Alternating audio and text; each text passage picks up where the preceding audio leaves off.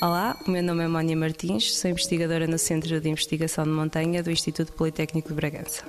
Existem diferentes solventes verdes, algo que hoje em dia está bastante na moda, digamos assim, porque temos de tentar encontrar alternativas mais sustentáveis, mais verdes, que não uh, tenham efeitos negativos no nosso ambiente. Portanto, eu estudo maioritariamente duas classes, que são os líquidos iónicos e os solventes eutéticos.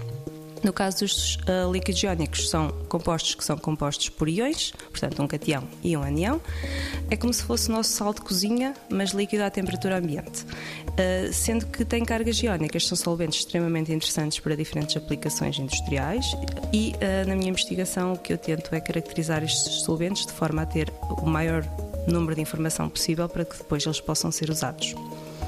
Uma das aplicações destes solventes verdes que eu apresentei é que eles podem ser usados como hidrótopos. A hidrotropia é o aumento da solubilidade em água de um composto pouco solúvel, que por adição de um outro composto vai aumentar então a solubilidade desse, desse composto alvo.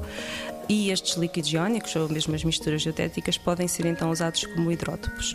Um caso interessante, interessante para nós portugueses, é o termoço, que muita gente não sabe, mas o termoço tem que ser molhado a priori, uh, de forma a remover uns compostos que se chamam alcaloides, que são uh, prejudiciais à saúde humana. Portanto, na indústria e até mesmo para quem cultiva em casa, nós temos que fazer essa demolha a priori, que dura cerca de 7 dias em água corrente, e o que nós estamos a tentar fazer é aumentar a solubilidade desses alcaloides por adição de um hidrótopo, de forma a que consigamos reduzir o tempo de demolha e a quantidade de água que estamos a gastar. Portanto, esse é o objetivo.